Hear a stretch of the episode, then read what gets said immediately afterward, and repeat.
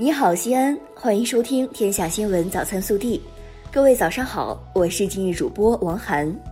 今天是二零一九年八月十二号，星期一。市气象台预计，未来一周我市受高空偏北气流影响，近期我市天气以晴到多云为主，最高气温逐步升高，最高将达三十九摄氏度。首先来看今日要闻，应急管理部表示。截至十一号十七时，台风利奇马共造成浙江、上海、江苏、安徽、山东、福建等六省市六百五十一万人受灾，一百四十五点六万人紧急转移安置，近三千五百间房屋倒塌，三点五万间不同程度损坏，农作物受灾面积二百六十五点五千公顷。本地新闻：用双脚丈量国土，用科技测绘山河。自然资源部第一大地测量队是海拔八千八百四十四点四三米珠穆朗玛峰的测量者，组建六十五年来，国家许多重大工程都有他们的身影。近日，《人民日报》头版刊发自然资源部第一大地测量队坚定用脚步丈量大地的初心稿件，报道了位于我市的国测一大队。八月十一号，梦回长安，百万校友回归。西安科技大学系列活动之校友企业家联盟第一次会议暨校友经济长安论坛在西安科技大学临潼校区举行。近日，市城管局市容秩序管理处会同市交通运输局、市交警队、城六区及部分开发区城市管理部门联合开展全市共享单车治理工作现场观摩会，推进共享单车规范管理。记者十号获悉，由团省委、省人力资源和社会保障厅、省财政厅等单位共同主办的第七届“创青春”陕西省青年创新创业大赛省级比赛将于二十号举行，我市二十五个项目晋级省级赛。在日前举办的华为杯第二届中国研究生创新大赛决赛上。西安电子科技大学学子从一百五十一支队伍的激烈角逐中脱颖而出，斩获最高奖“创新之星”一项，一等奖一项，二等奖十二项，三等奖十四项，获国家级奖项共计二十八项，成为本届大赛获得大奖数量最多的高校。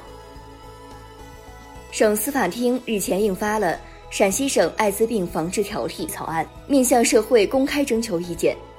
条例指出。医疗机构不得确诊感染者，医疗保障部门应当按照国家和本省有关规定，将参加城乡基本医疗保险的艾滋病病毒感染者和艾滋病病人的治疗检查费用纳入医疗保险报销范围。近日，我省企业注销网上服务专区正式上线，企业只需要通过登录陕西政务服务网。或陕西省市场监督管理局网上登记平台进入注销专区，就可办理注销业务，方便快捷。近期我省强降雨频繁，部分地区发生洪涝灾害，呈现出暴雨时间出现早、降雨量大等特点。据统计，今年以来全省平均降雨量达到三百四十八点二毫米，较常年同期均值偏多百分之十七。目前，我省仍处于主汛期。据气候预测，二十号、二十五号左右还将有两次暴雨过程，九月份可能出现丘陵天气。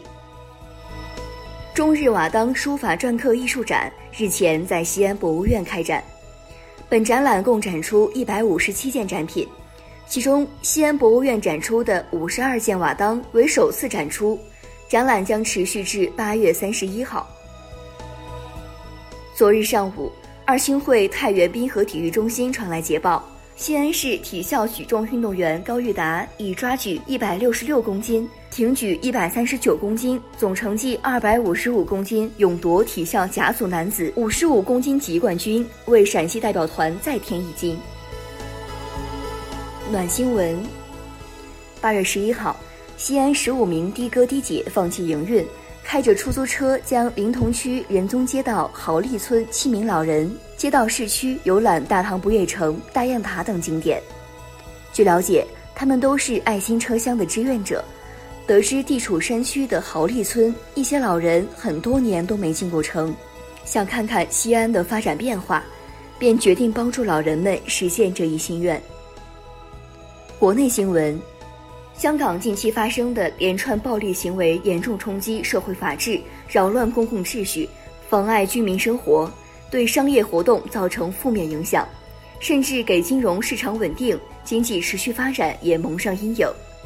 香港特区政府高级官员呼吁全体市民坚决拒绝暴力，捍卫法治，支持警队严正执法。团结一心，让社会尽快恢复安宁，集中精力重振经济，共同度过艰难时刻。十一号晚，香港发生多起暴徒用汽油弹袭警事件，包括湾仔警察总署、深水埗、尖沙咀。其中，尖沙咀警署袭击事件导致一名警员受伤。为制定全国统一的行政复议形象标志，八月十二号起。司法部将开展为期十天的公开网络投票，目前已确定了十个行政复议形象标志备选设计方案。十一号晚，今年第九号台风利奇马中心在山东青岛市黄岛区沿海再次登陆，登陆时中心附近最大风力有九级，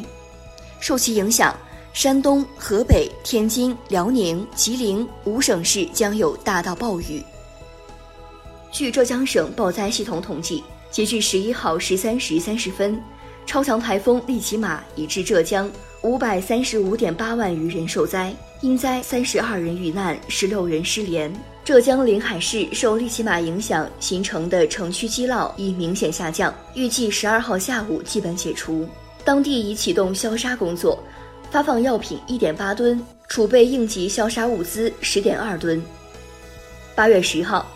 安徽省绩溪县受台风利奇马影响，突降暴雨，其中荆州乡受灾最为严重。荆州乡纪委书记李夏在查看灾情时遭遇泥石流，不幸遇难，年仅三十三岁。近日，北京大学在河南省招录国家专项计划过程中退档河南考生受到广泛关注。北大十一号表示。经过详细调查，发现此次退档处理过程存在不合规之处，招生办公室的退档理由不成立，决定按程序申请补录已退档的两位考生。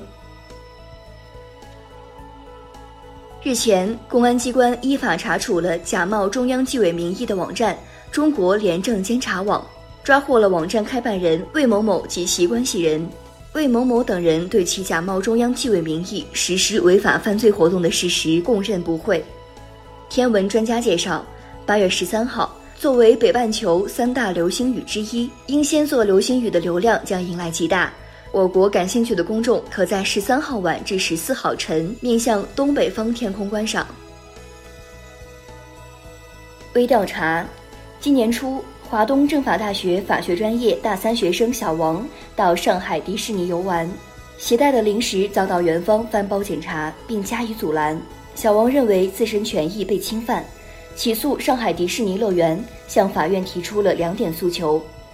一、确认迪士尼禁止游客携带食品入园的格式条款无效；二、要求上海迪士尼赔偿损失，共计四十六点三元。对此你怎么看？更多精彩内容，请持续锁定我们的官方微信。我们明天不见不散。